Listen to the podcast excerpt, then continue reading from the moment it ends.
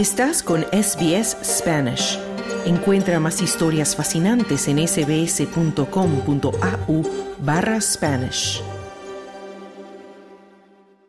La justicia en Perú ordenó la libertad inmediata del expresidente Alberto Fujimori, pese a no haber cumplido su condena de 25 años por crímenes de lesa humanidad y que la Corte Interamericana de Derechos Humanos ordenó lo contrario. En 2009, Alberto Fujimori fue señalado como autor intelectual de 25 asesinatos y lesiones graves durante su gestión de 1990 a 2000, atribuidos a un escuadrón militar clandestino que él manejaba y se conocía como Grupo Colina. Una de las masacres ocurrió en la zona popular de Barrios Altos el 3 de noviembre de 1991, donde fueron asesinadas 15 personas, incluido un niño de 8 años. En octubre pasado, Fujimori pidió a un tribunal de su país que se le restituyera un indulto humanitario y se declaró inocente. Yo me encuentro, yo me considero totalmente inocente, porque he sido condenado por un supuesto secuestro agravado cuando esto claramente no fue así. En un fallo inapelable, los magistrados del Tribunal Constitucional restituyeron el indulto que le había otorgado al ex dictador en 2017 el entonces presidente Pedro Pablo Kuczynski, alegando razones humanitarias y que fue revocado por la Corte Suprema en 2019. De 85 años, Fujimori padece diversos problemas de salud como cáncer lingual, fibrilación auricular, dolencia pulmonar e hipertensión. Al salir de la prisión estuvo acompañado de sus hijos Keiko y Kenji y fue subido a un vehículo que lo trasladó hasta la casa de la lideresa de la Fuerza Popular, quien se pronunció antes sobre la liberación de su padre ha tenido seis cirugías en la lengua con una presentación de, cáncer.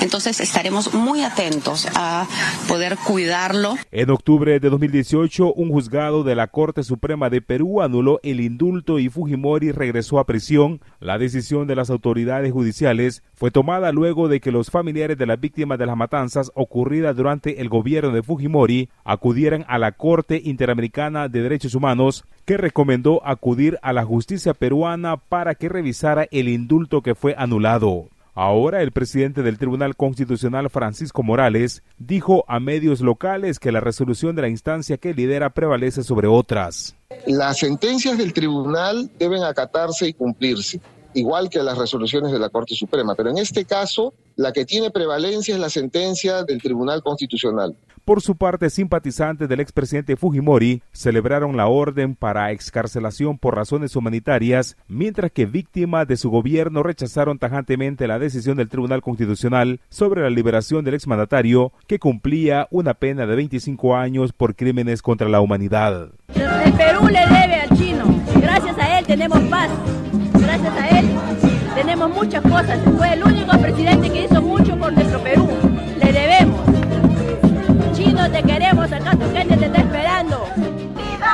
Fujimori nunca más. Nosotros como familiares, frente a la decisión del Tribunal Constitucional de otorgarle la libertad a Alberto Fujimori, eh, genera indignación, rabia porque Alberto Fujimori no es la víctima, ¿no? La víctima son los estudiantes y el profesor de la Cantuta y todas aquellas personas que han sido asesinadas, desaparecidas durante su dictadura. En tanto, la Corte Interamericana de Derechos Humanos publicó una resolución en la que requiere al Estado peruano que se abstenga de liberar al exgobernante con el fin de garantizar la justicia para las víctimas de las violaciones a los derechos humanos. Mientras el gobierno de la presidenta Dina Boluarte guardaba silencio, pero tras concretarse la liberación de Fujimori, compareció el ministro de Justicia y Derechos Humanos, Eduardo Melchor. El gobierno ha procedido a acatar la sentencia del Tribunal Constitucional emitida el 17 de marzo de 2022 que resuelve el proceso constitucional de habeas corpus a favor del ciudadano Alberto Fujimori Fujimori mientras la directora de incidencia de Amnistía Internacional de Perú, Sonia Paredes, dijo a France 24 que la liberación de Fujimori vulnera los derechos de las víctimas. Consideramos que no pueden hacerse, no pueden darse estas medidas de espaldas a, a las víctimas. En cuanto a las consecuencias políticas del indulto y liberación de Alberto Fujimori, los especialistas aseguran que la duda que abre la decisión judicial es cómo afectará esto el presente político de Perú tanto en la actual mandataria Dina Boluarte como en la propia Keiko Fujimori, que compitió y perdió en la segunda vuelta presidencial de 2021. Para SBS Audio informó Wilfredo Salamanca. ¿Quieres escuchar más historias como esta? Descárgatelas en Apple Podcasts, Google Podcasts, Spotify o en tu plataforma de podcast favorita.